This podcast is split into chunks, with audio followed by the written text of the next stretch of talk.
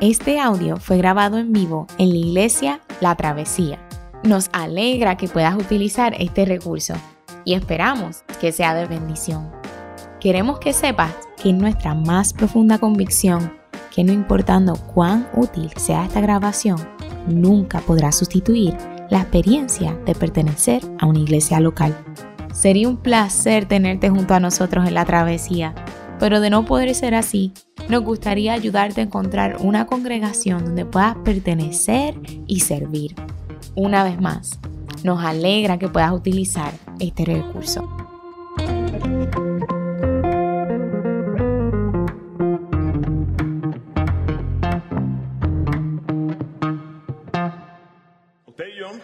Llegamos el domingo aquí al servicio a escuchar la palabra de Dios. Luego de, de, una semana tal vez cargada, tenemos tensión, tenemos tantas cosas y uno espera escuchar las palabras de un Dios de amor y uno dice, wow, este domingo me voy a llenar y qué tal si la palabra de Dios tiene algo que decir en esta mañana como lo siguiente.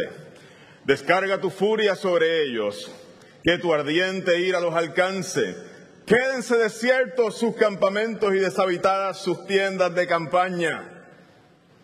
Añade a sus pecados más pecados. No los hagas partícipes de tu salvación. Que sean borrados del libro de la vida. Que no queden inscritos con los justos. Señor tiene unas palabras hermosas para nosotros hoy. ¿De dónde salió esto, Yamil? ¿Acaso está en la Biblia, en un, en un libro que es de un Dios de amor? Sí, estas palabras están en la Biblia. Yo me conecté hoy al servicio, usted que está tal vez una visita, me conecté a escuchar la palabra de Dios. Necesito refrigerio para mi vida y lo que escucho es una descarga de resentimiento. Una descarga de resentimiento del rey David. Pues escuchaste muy bien. Porque esto es precisamente una descarga de resentimiento que pesa en el corazón de David. El escritor del Salmo David expresa su resentimiento con completa libertad, sin bochorno alguno. No hay Frosty adornando sus palabras. No son palabras sofisticadas las que utiliza David.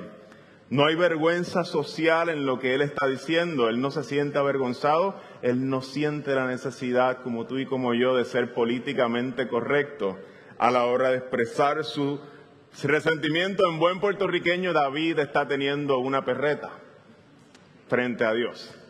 Literalmente, como un niño descontrolado peleando frente a sus padres y tirándose por el piso. Esto es lo que está frente a nosotros. Y sí, esta descarga está en la Biblia. Y sí, esta es la palabra de un Dios de amor. ¿Por qué aparecen estas palabras de resentimiento en la Biblia? ¿Acaso Dios nos está invitando a sentir esto? ¿Acaso Dios nos está invitando a pelear y a decir todas estas cosas? Porque estas cosas, mi gente, ¿por qué están en la Escritura? No es porque Dios nos está invitando a sentir estas cosas, es que estas cosas ya están en tu corazón y en el mío. Y no nos atrevemos a expresarlas con la sinceridad que el salmista lo hace.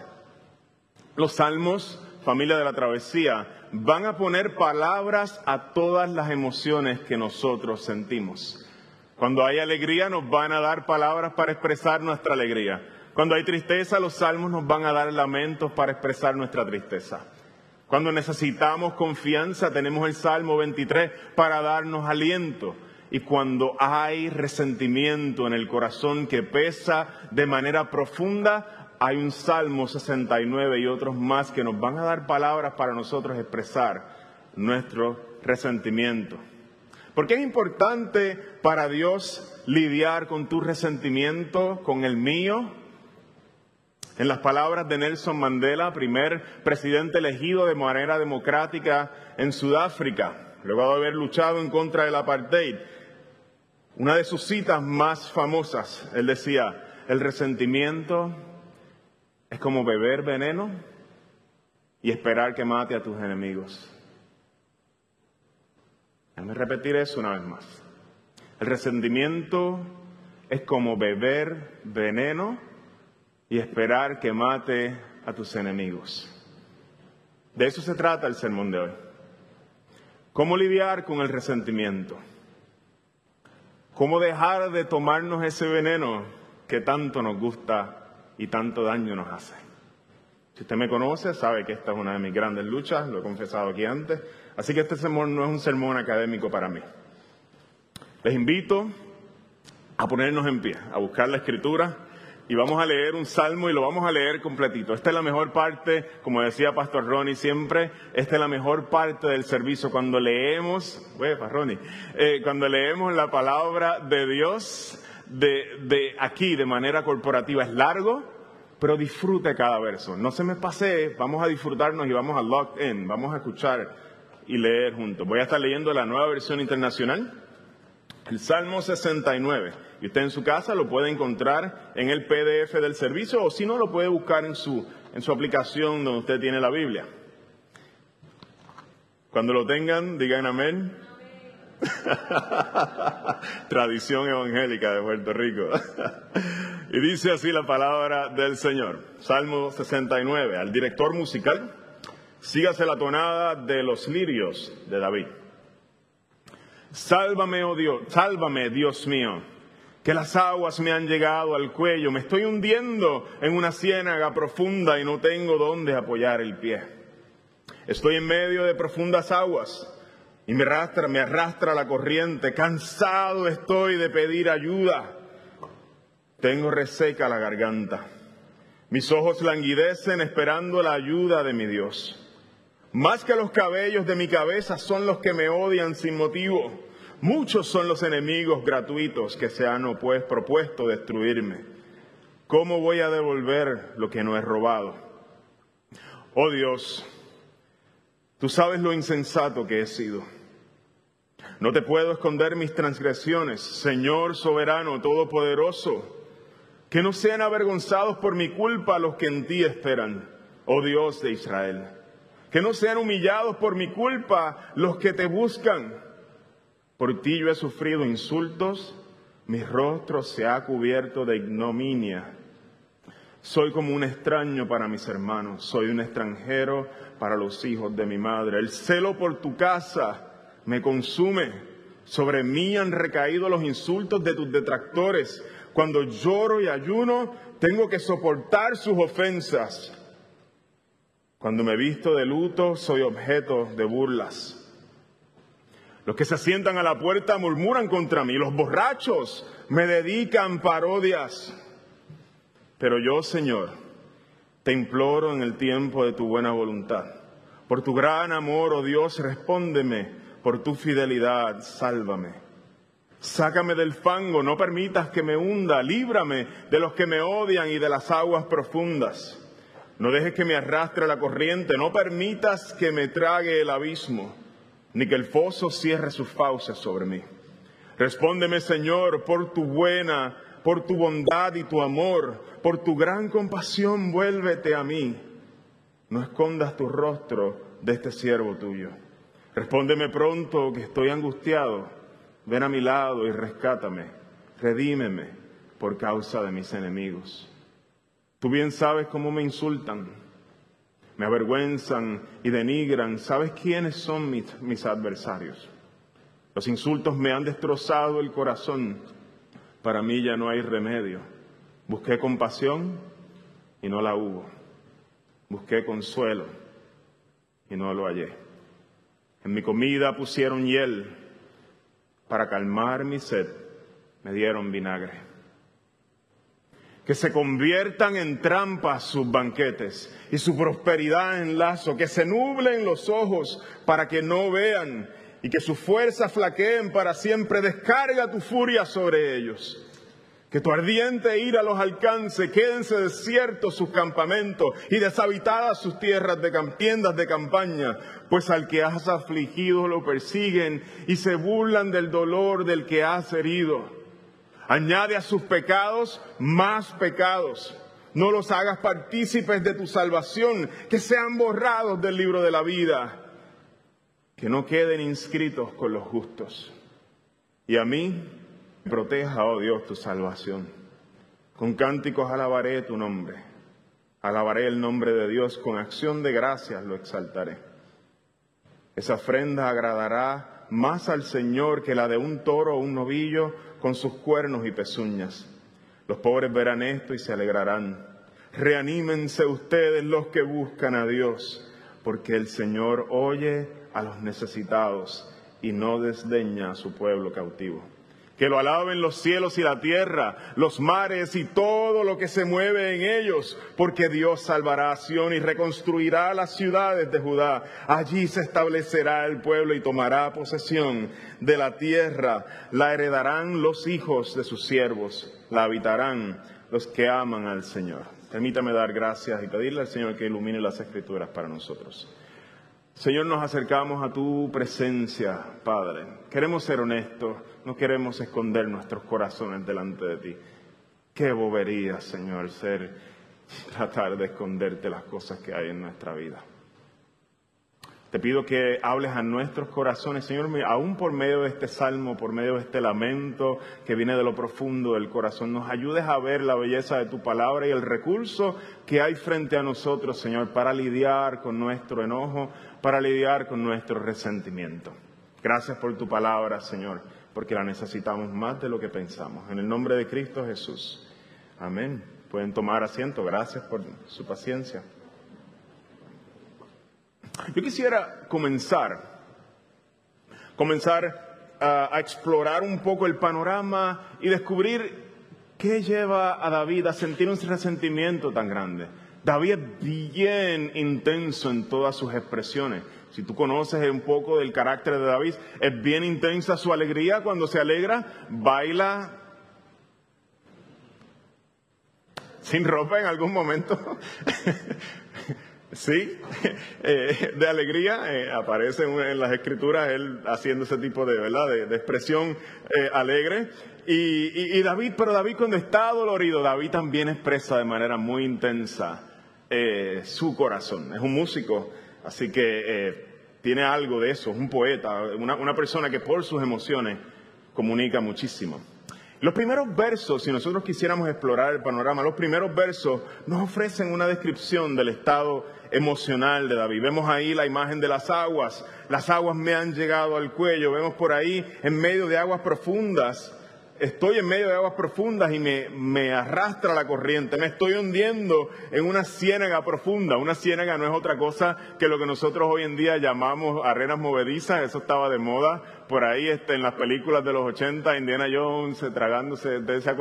Tragándose la, eh, la gente hundiéndose en arenas movedizas. No es común que la gente muera en arenas movedizas, pero sí te quedas estancado. Si no te puedes mover, la densidad de tu cuerpo no hace que bajes más de cierta, eh, cierta profundidad en ellas porque tu cuerpo es menos denso, pero sí te quedas estancado. Te tratas de mover y no puedes. Y esto es lo que el, el autor está queriendo decir. Me siento atrapado como alguien que ha sido atrapado en arenas movedizas y me siento desesperado porque por más que me muevo no puedo hacer nada.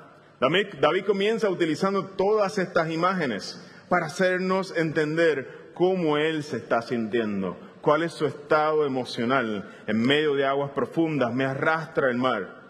David se siente como alguien que está a punto de ahogarse.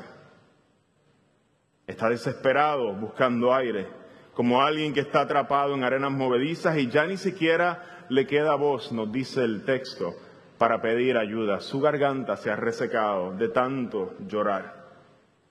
El estado emocional de David es intenso. Presenta la desesperación, de la desesperación de alguien que ha sufrido por largo tiempo y está a punto de rendirse y perder toda su esperanza. ¿Y qué es lo que lleva a David a sentir tan espantosa desesperación por tanto tiempo? Permíteme usar una ilustración para entrar en este punto. A mucha gente en la travesía le cae bien nuestro hermano Nelson, está por ahí atrás, en la puerta. Si tú has estado en la travesía algún tiempo, tal vez tú has comido en casa de Nelson. Muchos hemos celebrado o recibido el nuevo año en casa de Nelson, allí cantando. Es el lugar, digamos, en la travesía donde se forman las fiestas, casa de Nelson y Katy, con sus niños. Nelson tiene este don de gente, es un tipo inteligente. Imagínense que Nelson decide utilizar todos estos dones de carisma, de, buena administración, para el beneficio de la ciudad de San Juan. Y él dice, oye, yo, estos tipos, ¿verdad? Que son así como Nelson, dice, yo debería tirarme para alcalde. y claro, claro. y Nelson, si se tira para alcalde, de seguro que ganan las elecciones. O sea, no tenemos ninguna duda sobre eso, es obvio. Y Nelson comienza sus labores. Pero al igual que los puertorriqueños, Nelson tiene dos o tres tuerquitas sueltas por ahí. No es perfecto, depende de la gracia de Dios. Y Nelson a la hora de rendir sus planillas hace uno que otro truquito por aquí y por allá no reporta unos chavitos de aquí, eh, nadie, aquí nadie hace eso, no reporta unos chavitos de allá, eh, pone un dependiente que sabe que nadie va a reclamar, una de estas cositas, estos truquitos, estos truquitos que, que, hace, nadie hace ¿verdad? en Puerto Rico, este, para, para rendir su planilla. Póngase serio, siervo, como dicen por ahí. ok, estamos aquí. ¿Qué sucede? Nelson es alcalde de San Juan y Jay Fonseca se entera de lo que Nelson acaba de hacer. Lo tiran al medio y Nelson de momento ve que la Comay está hablando de él. ¿Todavía la Comay está? La Comay está hablando de él. Alcalde cristiano, alcalde fundamentalista robón, pillo, y comienza a regarse la voz invitan a Nelson a noticieros a dar respuesta por su, por su eh, deshonestidad en las planillas, lo invitan a jugando pelotadura. Comienza la gente en Puerto Rico a ponerse creativa. Y de momento empiezan a diseñar memes con fotos de Nelson y a abarrotar las, las redes. Te abre Facebook, Instagram y ve corrupto religioso y una foto de Nelson, la foto más fea que pudieron encontrar. El ángulo más feo, así como que Y de momento usted se encuentra con eso. Hay sangre en las manos de Nelson, ladrón fundamentalista. Y gente de la travesía comienza y en las fotos más lindas que tienen de su familia a ponerle un banner abajo. Nelson renuncia. las fotos más lindas que tienen de su familia y todo eso, un banner abajo bien grande. Nelson renuncia. Y tú dices como que, ¿what? ¿Qué pasó aquí? Katy, esposa de Nelson, sus niños están viendo todo esto día y noche, por largo tiempo. Familia, esta es la razón por la que David se siente ahogado por las aguas y se siente atrapado y angustiado. Si usted mira el verso 4, usted se va a dar cuenta que David está siendo víctima de lo que llaman el ajusticiamiento de la masa enfurecida.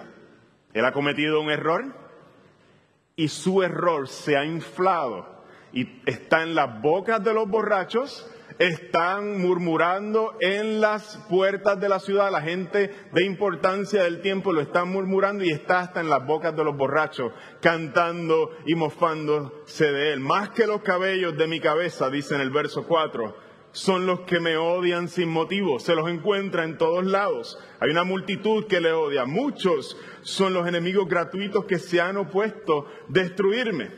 Soy como un extraño para mis hermanos. Soy un extranjero para los hijos de mi madre. Cuando lloro y ayuno, tengo que soportar sus ofensas. No puedo ir a la iglesia tranquilo y hacer mis devociones porque aún allí tengo que soportar sus ofensas, dice David. Cuando me, he visto, cuando me visto de luto, soy objeto de burlas. Ni siquiera puedo lamentar por el mal que he hecho sin que esté todo el mundo encima de mí burlándose. David está sufriendo emociones intensas porque David es víctima del enfurecimiento de una masa que se opone a él. Las aguas le rodean hasta el cuello. David se siente atrapado. David es víctima de una multitud enfurecida que solo desea justiciarlo. Luego de describirnos este salmo, el panorama trágico y cuán devastado se siente el rey David. Es increíble y yo quisiera que usted preste su situación. Aquí vamos a comenzar a ver cómo nosotros lidiamos con el resentimiento, porque Él está lleno de resentimiento, Él está lleno de dolor, Él está devastado. Y vamos a ver qué es lo primero que Él hace. Y miren el verso 5, los que tienen la escritura eh, a su mano, miren, miren con las palabras que David, lo primero que David hace. David dice, oh Dios, tú sabes lo insensato que he sido. No te puedo esconder mis transgresiones. Señor soberano, todopoderoso, que no sean avergonzados por mi culpa los que en ti esperan, oh Dios de Israel. Que no sean humillados por mi culpa los que te buscan. ¿Qué es lo primero que David hace para lidiar con su resentimiento? David siente una profunda responsabilidad por sus actos. Él no va a negar ni le va a pasar frosting a sus actos. Él sabe que él es culpable.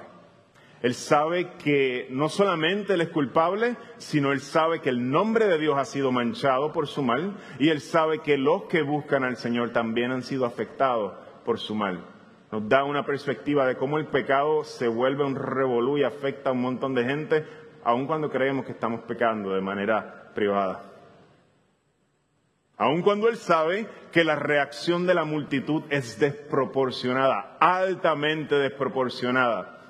Por eso traje la, ilustración de Nelson, porque son cosas que muchos de nosotros hacemos, pero cuando el líder la hace, lo linchan. Lo linchan, no tiene perdón. Él toma responsabilidad por sus acciones, se arrepiente profundamente de ellas. David sabe que él está manchado por la maldad. David va a clamar por justicia, pero lo primero que va a hacer es arrepentirse de su propio mal. Y lo va a hacer de una manera muy sincera. Familia, ¿por qué traigo, por qué traigo este punto y quiero, y quiero hacer énfasis en lo importante que es? Porque cuando nosotros sentimos resentimiento estamos en peligro de abrazar una identidad de víctima. Y siempre que tú abrazas una identidad de víctima sin tomar responsabilidad por tu parte del problema, vas a estar abrazando el mismo veneno del resentimiento. David está lidiando con su resentimiento y lo primero que hace es arrepentirse de aquello que él hizo realmente. Aunque luego va a expresar su coraje, lo va a hacer primero arrepintiéndose por su propia maldad. Hay algo peligroso en abrazar la identidad de víctima, porque una víctima no se siente responsable por el mal que hace. Siempre lo excusa por el mal que le han hecho a ellos. Y David no va a abrazar una identidad de víctima en este, en este, caso, en este caso. Esto es bien importante para los matrimonios. Y lo digo con toda, mi esposa me está viendo y me va a decir en casa, aplícatelo, sé, yo lo sé, yo lo sé. A mí me toca decir lo que la escritura dice, no quiere decir que yo sea el mejor aplicándolo, estoy en el proceso, pero es bien importante para nosotros los matrimonios, para las familias, que nosotros aprendamos a tomar responsabilidad, aun cuando sea el 10% nuestra culpa, nos toca primero nosotros, especialmente los varones, abrazar aún el 10 o el 20% de la culpa y decir, perdón, porque todo esto yo lo hice y estuvo mal. Gente, ya hay algo que se llama humble pie en inglés, que es bien difícil de comérselo, el pie de la humildad o el arroz con habichuela de la humildad. y el Señor nos invita a comernos ese pie muchas veces. Es parte del ideal con el resentimiento. Empezar por uno mismo y decir, esta es la parte que yo hice mal. Uf, horriblemente difícil, pero el Espíritu Santo del Señor nos capacita y aun cuando estamos gagueando y no sabemos cómo decirlo, nos tiramos a hacerlo y el Señor nos da la fuerza para arrepentirnos y por ahí el Señor nos dirige, aun cuando nosotros no podemos hacerlo. ¿Cómo lidiamos con el resentimiento? Abrazando la humildad, rechazando una identidad de víctima que no nos lleva a tomar responsabilidad y reconociendo nuestras faltas cuando nosotros hemos fallado. Quien no hace esto se está bebiendo un vaso de veneno y se cree que está afectando a los demás, a sus enemigos, tomándose el veneno de resentimiento. Familia, este salmo no acaba aquí y no es lo único que tiene que decirnos. Si prestaste atención al principio, te darás cuenta que todavía hay una parte muy importante de esta canción, de este salmo, en la que David va a estallar en coraje frente al Señor. Con esos versos empezamos nuestro servicio hoy o nuestra predicación de hoy. Lo, interesante es que esto es una canción diseñada para que se cante en la iglesia. What? El libro de los Salmos es el himnario de Israel. Así que los israelitas cantaban estas palabras de coraje y resentimiento una y otra y otra vez en sus servicios. Esto está dentro del himnario de Israel. Descarga tu furia sobre ellos, que tu ardiente ira los alcance. Quédense desiertos sus campamentos. Wow, algo así, yo no sé. Imagínese usted cantando esto aquí en la travesía. De momento cantamos que se descargue su furia sobre los enemigos. ¿Qué efecto tendría esto en ti si nosotros empezamos a cantar esto hoy aquí en la travesía? De primera instancia, de seguro nos incomodaríamos. Es como que, ah, yo vine a adorar al Señor, espérate, ¿qué es eso?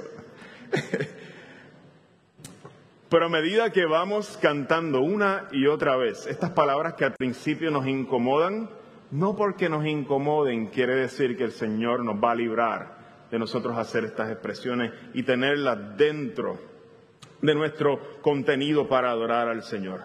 A medida que vamos cantando una y otra vez, vamos descubriendo que esas cosas tan crudas que estamos cantando Dios las pone en nuestra boca porque Él no quiere estar separado de nuestros sentimientos más crudos.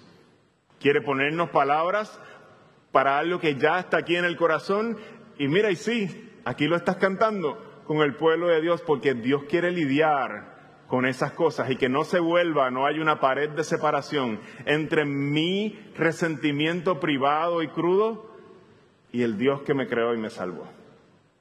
Dios quiere que no existe esa separación. Que entre nosotros los creyentes podamos ser honestos también cuando lo sentimos y que no estemos guardándolo en el corazón porque de nuevo es beberse un vaso de veneno y creer que estás haciéndole daño a otro. Y si tú sientes el peso de estas palabras, créeme que yo lo siento igual que tú. Esta canción es para cantarla en la iglesia precisamente porque el Señor desea lidiar con esos sentimientos crudos que tú y yo sentimos. Esta semana pasó algo bien, bien, funny en mi casa y es que a, mi nena chiquita les regalaron uno de estos cochecitos de sombrilla, le llaman esos cochecitos que se guardan. Y ella tiene uno, eh, nosotros tenemos uno, digamos, mejor dicho, para ella, donde nosotros la paseamos por la casa, Estrella la pasea, Mercedes, y ella lo disfruta muchísimo. Y, y viene una, de sus abuelas, les regala a ella un cochecito para que ella pasee sus muñecas y sus eh, peluches. Así que para que ella básicamente haga lo mismo que papá y mamá hacen con ella. Pues esta semana me encuentro con que ella está empeñada, pero tiene es, una testarudez increíble porque ella entiende que eso es un cochecito y se supone que aguanta el peso de ella. Y ella se sienta y ¡pum! y se colapsa la parte esta de, de, tela, es como una, como una maquita de tela, colapsa y cae ella sentada en el metal y se, viene donde mí. Y empieza, empieza a sobarse la espalda porque le duele y vuelve, papá, arregla el cochecito. Le dice, bebé no, cochecito no, ese es para muñeca, no para bebé. Y le enseño el de ella y ella vuelve una vez más y se molesta y a veces coge el cochecito y lo tira. y, lo tira. ¿Sabes qué? En algún momento lo hizo tantas veces que yo empecé como que, ay, ¿por qué? ¿Por qué yo tengo que lidiar con esto hoy? Estoy cansado, estoy cansado. Pero ¿sabes qué? Luego, mientras pensaba en este sermón que pasa, eh, ocurre en el mismo momento, eh, mientras yo estoy preparando este sermón, la misma semana empieza a ocurrir esto y yo empiezo como que, ella está haciendo lo correcto. No hay manera en que ella pueda entender lo que yo le estoy diciendo. No hay manera. Ella está trayendo toda su frustración, que es intensa, abre la boca frente a mí, se queja de todo su dolor, pero lo está haciendo conmigo. Ella está haciendo lo correcto, porque ella sabe que yo soy un lugar seguro, que yo soy suficientemente amoroso con ella para ella venir a traerme toda su queja y no tiene que adornarla porque ella es mi hija. Ella puede empezar a pelear y a gritar frente a mí porque ella es mi hija. Y esto es exactamente lo que Dios quiere que tú sientas con Él. Que tú te sientas en completa confianza de abrir tu corazón. ¿Está correcto David en las cosas que está pidiendo? Yo creo que no. Aún así, Él no necesita un filtro para traer su queja delante del Señor y tú tampoco necesitas un filtro para traer la tuya. Como está. Lo más hermoso del Salmo es que no sé si te diste cuenta que al final David termina, empieza angustiado, empieza con emociones intensas de sentirse atrapado y termina adorando al Señor y hallando descanso en su presencia. Para eso nosotros, ¿cómo lidiamos con el resentimiento? Una manera de lidiar con el resentimiento para nosotros los creyentes es trayendo nuestros corazones al Señor como están y sabiendo que Él y su amor son suficientemente grandes para lidiar con nosotros y Él no se va a esconder ni te va a coger cositas, como tal vez harían algunos amigos, ¿verdad? O algunas personas que se asusten cuando uno empieza a expresar el coraje. Dios puede manejar tu coraje. Él desea llevar, que llevemos nuestro resentimiento ante Él. Él puede manejarlo y no solamente puede manejarlo, Él desea manejar tu resentimiento. No le pongas frosty, llévaselo como está. Tu Padre te conoce y desea que seas sincero, así como mi hija es sincera frente a mí.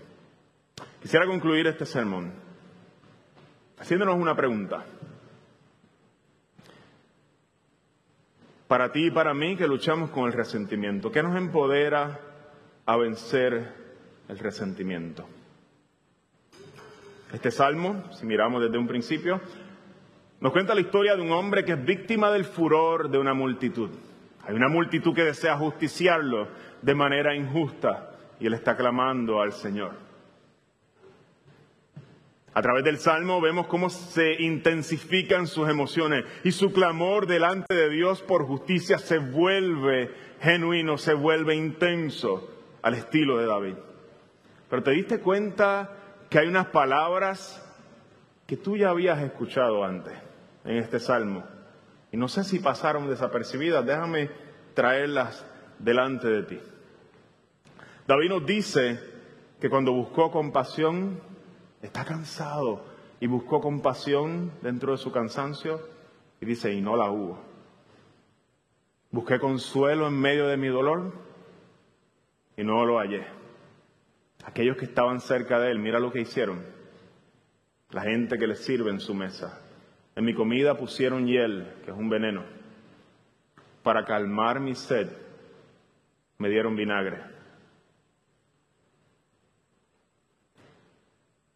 Y es en este punto, cuando David está cansado buscando consuelo, recibe veneno y recibe vinagre para calmar su sed. El salmista no aguanta más y luego de esto, esto es el verso 21, estalla su ira contra todos los que lo están oprimiendo y declara maldiciones sobre todos sus enemigos. No tengo que repetirlas una y otra vez aquí. El rey de los judíos va a ser ajusticiado por una multitud nuevamente cientos de años después. Uno como David va a sufrir el furor de una multitud. ¿Sabes qué? En el momento en que pide agua para calmar su sed también, allí agonizando recibe vinagre. ¿Qué estamos esperando que llegue después de eso? Que se estallen un montón de maldiciones y caigan sobre todos los que le están crucificando. Eso es lo que viene en el Salmo. Sin embargo, nos dice Lucas que sus palabras en ese último momento son, perdónalos porque no saben lo que hacen. ¿Dónde están las maldiciones? Son parte de lo que el Salmo nos dice que pasa en una situación como esta, están sobre él. Se las echó encima por amor a ti y por amor a mí. Las maldiciones cayeron sobre el maldito, el que es colgado en un madero, dice la escritura. ¿Cómo lidiamos con el resentimiento? La escritura nos enseña a, llevar nuestro resentimiento, nuestra amargura, nuestro veneno, llevarlo a la cruz. Reconocer